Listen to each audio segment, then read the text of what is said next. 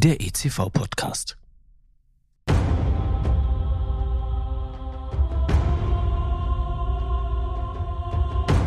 Es war einmal vor langer Zeit in einer weit, weit entfernten Galaxis, als tapfere Kämpfer aufbrachen, um mutig und entschlossen die dunkle Seite der Macht zu besiegen. Als Reinraum-Community sind wir die Next Generation der Jedis und kämpfen jeden Tag aufs Neue gegen die dunkle Macht. Unsichtbar, unberechenbar, vielleicht sogar mächtig ärgerbringend ist sie. Und uns zahlenmäßig in Gestalt von Mikroorganismen und Partikeln weit überlegen.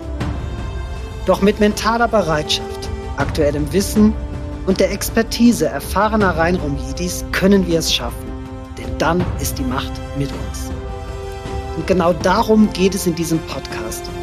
Um den intensiven Austausch mit erfahrenen Jedi-Meistern, die als Weggefährten ihr Wissen in den drei von mir herausgegebenen Fachbüchern des ICV-Verlages für die Nachwelt festgehalten haben. Mein Name ist Timo Krebsbach, ich bin der Gastgeber und über die zuverlässigen Kanäle LinkedIn oder Instagram auch aus dem entferntesten Winkel der Galaxis erreichbar.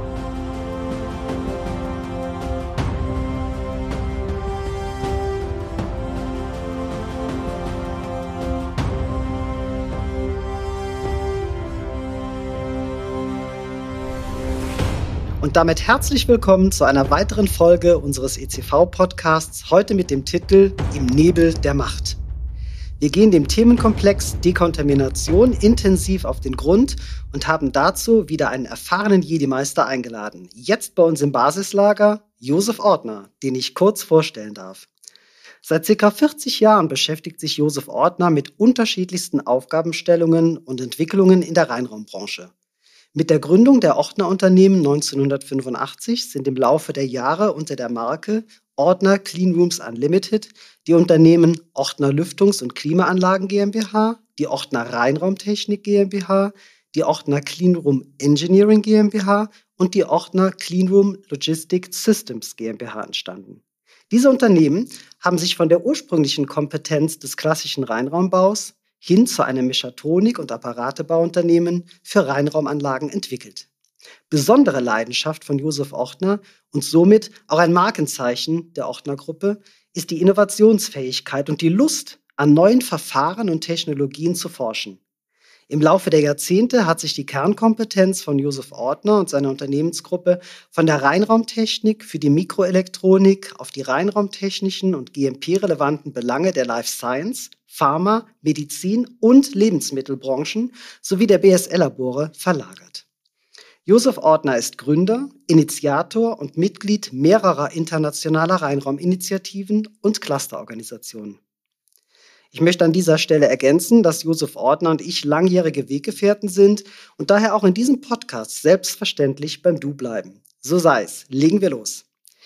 Lieber Josef, ich freue mich, dass du heute bei uns bist. Herzlich willkommen. Ich freue mich auch. Vielen Dank für die Einladung. Und das ist für mich auch äh, nicht nur ein spannendes Thema, was wir heute diskutieren, sondern es ist auch eine gewisse Ehre, dass wir gemeinsam an diesem Thema etwas machen können. Fangen wir gleich an. Im Praxisbuch Reinigung und Desinfektion im pharmazeutischen Betrieb hast du dich als Autor intensiv mit dem Themenbereich Dekontamination von Isolatoren, Raps und Reinräumen auseinandergesetzt.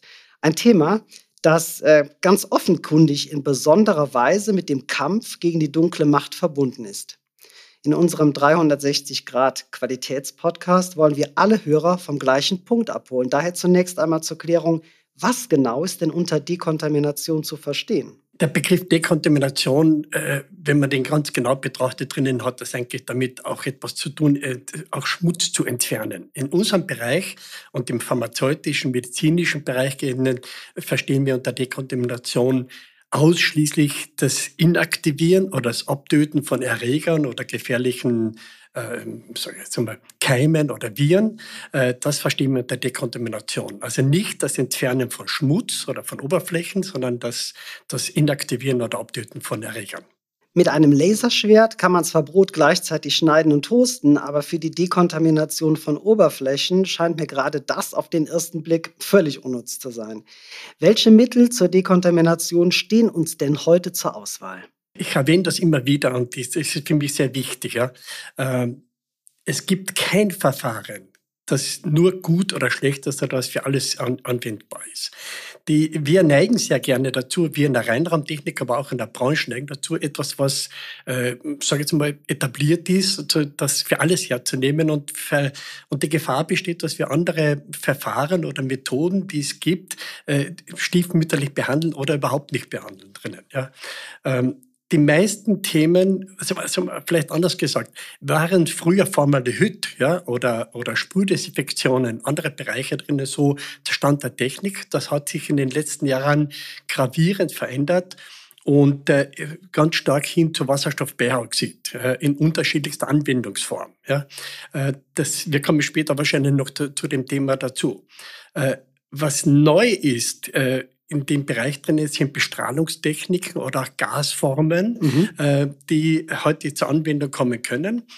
Wobei man immer berücksichtigen muss, dabei, welche Gefahren oder welche Erreger hat man denn, von denen wir reden.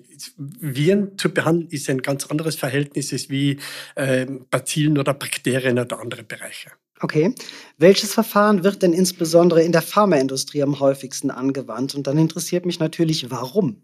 In der Pharmaindustrie hat sich in den letzten, sage ich vielleicht zehn Jahren in etwa oder 15 Jahren das Thema Wasserstoffperoxid ganz stark etabliert. Man muss dazu sagen, erst äh, im Jahr 2008 bis 2011 wurden Grundlagenforschungen betrieben an der TU Graz ähm, mit, mit mehreren anderen Instituten oder Forschungseinrichtungen, wo wir das Wirkprinzip vom Wasserstoffperoxid in, in Gasform oder richtigerweise muss man sagen in, in Dampfform ähm, äh, untersucht hat. Äh, man hat äh, Oberflächen äh, oder Materialuntersuchungen noch dazu gemacht und vor allem ganz wichtig war der Systemvergleich mit allen anderen Verfahren, die im pharmazeutischen Umfeld oder medizinischen Umfeld in Verwendung stehen. Äh, da gibt's äh, Chlordioxid, Ethylenoxid, Formaldehyd äh, oder auch Alkohole oder andere Formen, UV-Bestrahlung, also UVC-Bestrahlung in diese Bereiche. Und diese drei Jahre Grundlangforschung an der TU Graz äh, hat dazu geführt, dass auch das Robert-Koch-Institut zum Beispiel äh, Wasserstoffperoxid als äh, sage jetzt mal, Genehmigungs- oder akzeptables äh, Dekontaminations- oder Sterilisationsmittel äh, auch angepriesen hat oder zumindest einmal äh, dort äh, die, die Zustimmung gegeben hat. Mhm. Gibt es denn Gefahren, die bei der Dekontamination auf uns lauern, sei es jetzt im Isolator oder in den Weiten unserer Reinraumanlage? Und falls dem so ist, welche Taktik rettet uns denn dann? Bei jedem dieser Verfahren gibt es Gefahren. Oh, egal, oh, was es auch immer ist. Ja, ist im Prinzip egal. Wasserstoffperoxid ja. hat sehr, sehr viele, ähm, mal, es gibt sehr viele Beispiele oder Projekte, wo es gravierende Mängel gegeben hat oder Schäden gegeben hat. Ich möchte das ganz kurz erklären. Mhm. Wer Wasserstoffperoxid ist ähnlich wie Formaldehyd oder andere Bereiche, wirkt oder hat die beste Wirkung, wenn wir, wenn die Luftfeuchtigkeit relativ hoch ist. Also wir brauchen Luftfeuchtigkeiten von 70, 80 Prozent in etwa. So, das heißt, wir sind in einem Feuchtzustand, aber nicht in einem Kondensatzustand. Die meisten Materialien absorbieren Feuchtigkeit. Sehr, sehr viele Kunststoffe äh, machen das ähm, und absorbieren das und absorbieren diese Feuchtigkeit und die Desorption, das Ausdunsten von, von, dem, von dieser Feuchtigkeit ist ein ganz anderer Prozess als wie die Aufnahme der Feuchtigkeit. Ah, ja. So, und jetzt entsteht bei der Wasserstoffperoxid verdunstet zuerst Wasser und das, was übrig bleibt, konzentriert sich immer weiter auf. Und dadurch können Oberflächenschäden entstehen. Und ein Beispiel zu nennen, wenn es gibt im, im, im Forschungsbereich, also im, äh, im BSL-Bereich, äh, auch im pharmazeutischen Umfeld ähm, Anstriche, Lacke, Beschichtungen von Oberflächen, von Wänden, anderen Bereichen drinnen. Und da entstehen sehr oft dann äh, so Blasenbildungen, wo sich der Kleber, die Haftschichte von der, vom Untergrund trennt, weil eben diese, diese Feuchtigkeit dazu führt, dass dort eben so eine hohe Konzentration entsteht. Das ist ein Beispiel von Schäden. In den letzten Jahren hat man aufgrund dieser Erfahrungen, aber auch durch wissenschaftliche, sage jetzt mal, Strömungssimulationen oder Konzentrationssimulationen, da hat sich sehr, sehr viel getan, kann man heute diese Themen weitestgehend, äh, sage jetzt mal, auf, beseitigen, so dass diese Risiken heute großteils zumindest mal im Griff sind. Das heißt, man hat viele Untersuchungen gemacht, um die Materialverträglichkeit zu, zu testen, zu überprüfen im Vorfeld. Ja, Materialverträglichkeit ja, aber auch, auch das, so die Wirkung äh, oder die, das, das Verfahren an sich selbst. Äh, hier auch vielleicht ein Beispiel. Man hat vielleicht vor ja, knapp zehn Jahren ist man immer davon ausgegangen, äh, dass man hohe Konzentrationen braucht. Man braucht 800 ja. oder 1000 ppm, ja, äh, um halt einen vernünftigen kurzen Prozess zu machen. Mhm. Äh, die, die wissenschaftlichen Berechnungen, Simulationen, aber auch die Praxistests zeigen heute, dass wir mit 200, 300 oder 400 ppm die gleichen Ergebnisse erreichen als wir die hohen Konzentrationen. Das ist, sollte auch nur ein Beispiel sein, wie sich dieses, dieser Wissensstand äh, in den letzten Jahren etabliert hat. Äh, und auf das können wir heute auf der, in ganz Europa oder auf der ganzen Welt aufbauen. Das ist tatsächlich sehr spannend, dass es eben auch äh, von der Konzentration her gar nicht so viel sein muss, dass sie gar nicht so hoch sein muss. Super. Also Forschung, ähm, Materialverträglichkeitsprüfung auf jeden Fall ein ganz interessantes, wichtiges Thema. Jetzt frage ich mich, was im Kleinen funktioniert, das kann sich ja im Großen ganz anders darstellen. Trifft das für die Dekontamination auch zu oder mal anders gefragt, läuft denn die Dekontamination in einem Isolator, also vergleichbar jetzt mit einem Starfighter, genauso ab wie die eines Reinraums, der dann von der Dimension her eher einem Todesstern entsprechen würde? Das Grundprinzip bleibt immer dasselbe.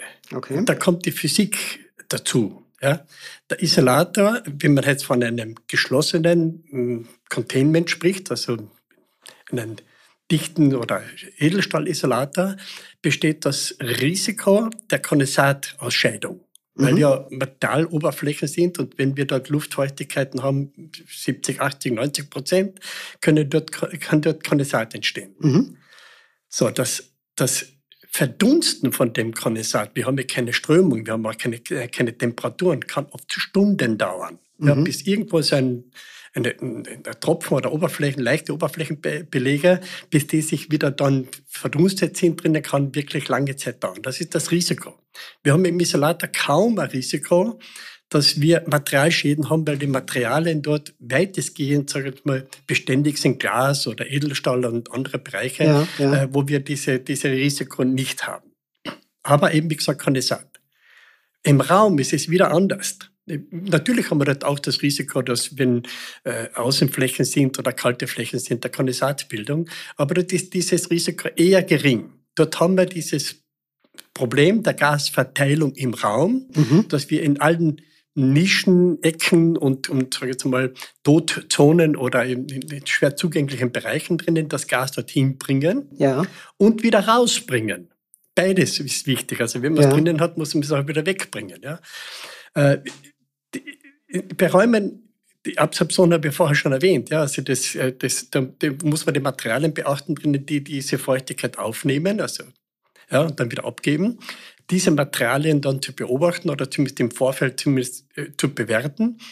Äh, wichtig ist aber, dass wir dort sehr relativ kurze Prozesse schaffen. Ja, dass, nicht, dass wir dort nicht stundenlang, sage ich jetzt mal, dekontaminieren oder begasen oder die, die Oberflächen mit dieser äh, aggressiven äh, Feuchtigkeit beaufschlagen, ja. äh, dass wir relativ kurze Prozesse haben. Das ist das große Thema. Okay, super.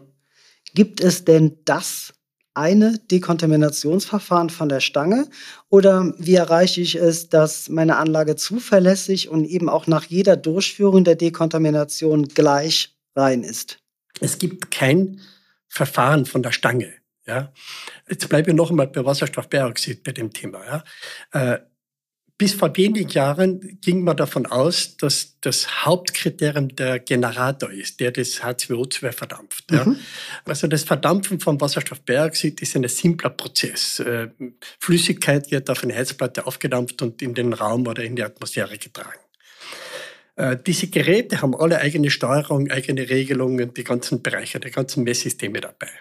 Das geht. Aber das Kriterium ist nicht das Erzeugen von diesem dampfenden Wasserstoffperoxid, sondern das Verteilen in dem zuständigen Raum, der zu behandeln ist. Mhm, verstehe. So, das schaffen wir über Lüftungsanlagen nicht oder nur ganz, ganz äh, äh, selten, dass es dort äh, so funktioniert, sondern wir brauchen Turbulenzen, die entgegen der Reinraumtechnik ist. Wir brauchen hohe Strömungen, Turbulenzen, Verwirbelungen. Äh, und die erreicht man mit Ventilatoren, die man im Raum aufstellt. Das ist gut so. Wobei diese Technik schwer validierbar ist, weil das stehen Ventilatoren nicht immer am gleichen Punkt oder laufen nicht immer ganz gleich, diese Dinge.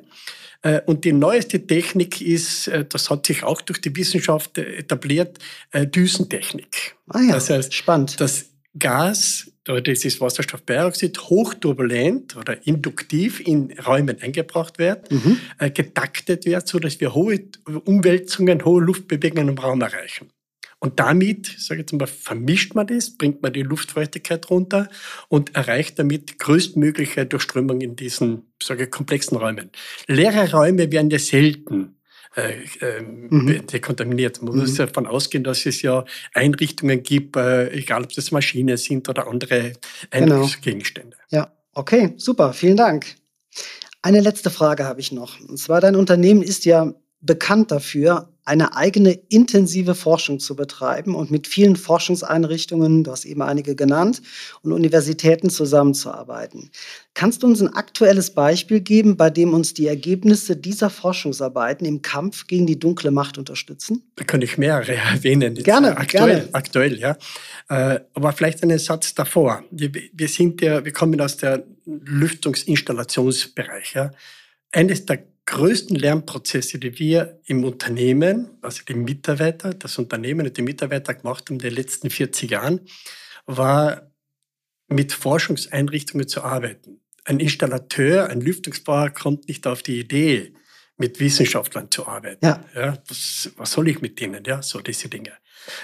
Und aus heutiger Sicht muss ich sagen, auch als Kleinunternehmen, ja, ist es höchst empfehlenswert und wirklich eine unheimliche Bereicherung, mit Forschungseinrichtungen zu arbeiten oder zumindest einmal im Beforschungsprojekt mitzuwirken. Mhm.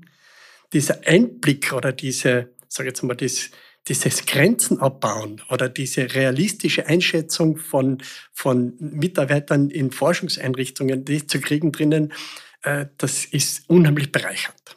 Um ein Beispiel zu nennen wir, wo wir jetzt ganz aktuell arbeiten. Die Photodynamik ist eine Zukunfts-, ein Zukunftsverfahren, um eine Dekontamination oder Inaktivierung von Oberflächen zu erreichen. Mhm. Im medizinischen Bereich wird das schon immer wieder verwendet. Das ist das Methylenblau oder Druidinblau, ähm, mit dem man heute ähm, so Krebsbehandlungen macht oder, oder alle möglichen sag ja. jetzt mal, Körperschäden behandelt. Okay. Man hat herausgefunden, dass es diesen Farbstoff oder Farbstoffe gibt, die in, in, in, in, in Kontakt mit Licht und Tageslicht, also kein besonderes Licht, äh, einen Singulett-Sauerstoff bilden. Also das Molekül verändert sich, der Farbstoffmolekül verändert sich und bildet einen Singulett-Sauerstoff, der ist oberflächengebunden. Mhm. Und dieser Singulett-Sauerstoff ist hochaktiv.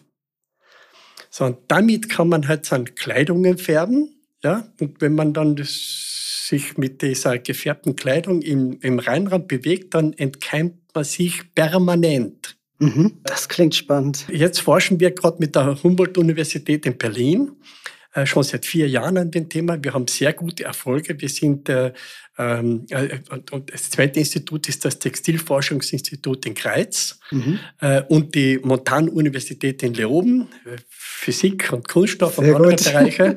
Ja, ja, das Zusammenwirkt dieser Universitäten oder der Forschungseinrichtungen. Und wir haben jetzt an ähm, Reduktionen, die bei einer Log 4 bis Log 5 Reduktion sind. Also wenn man sich das Stark. vorstellt, wir können Kleidungen oder in Zukunft auch Oberflächen damit ausstatten mit diesem Farbstoff, der sich mit Licht selbst desinfiziert. Das ist nur ein Beispiel. Klasse. Also das ist sehr, sehr spannend und vielen Dank, dass du uns an dieser Stelle auch darüber erzählst. Ich bin der festen Überzeugung, da werden wir in Kürze noch viel, viel mehr hören von ganz neuen Innovationen und äh, ja, zukunftsweisenden Entscheidungen. Damit sind wir aber auch schon am Ende unserer heutigen Jedi-Konferenz angekommen. Ich bedanke mich ganz herzlich bei dir dafür, dass wir dieses Interview hinaus in die Galaxie senden dürfen, um die helle Seite der Macht zu stärken. Zu Gast war heute Josef Ordner. Ausführlich behandelt Und vor allem verständlich erklärt sind die Inhalte der einzelnen Podcast-Folgen in den drei von mir herausgegebenen Fachbüchern des ICV-Verlages. Die jeweiligen Titel und Links finden Sie in der Podcast-Beschreibung. Mein Name ist Timo Krebsbach, ich bin der Gastgeber und freue mich, wenn Sie auch bei der nächsten Folge wieder mit an Bord sind. Bis dahin bleiben Sie sauber und neugierig und möge die Macht mit euch sein.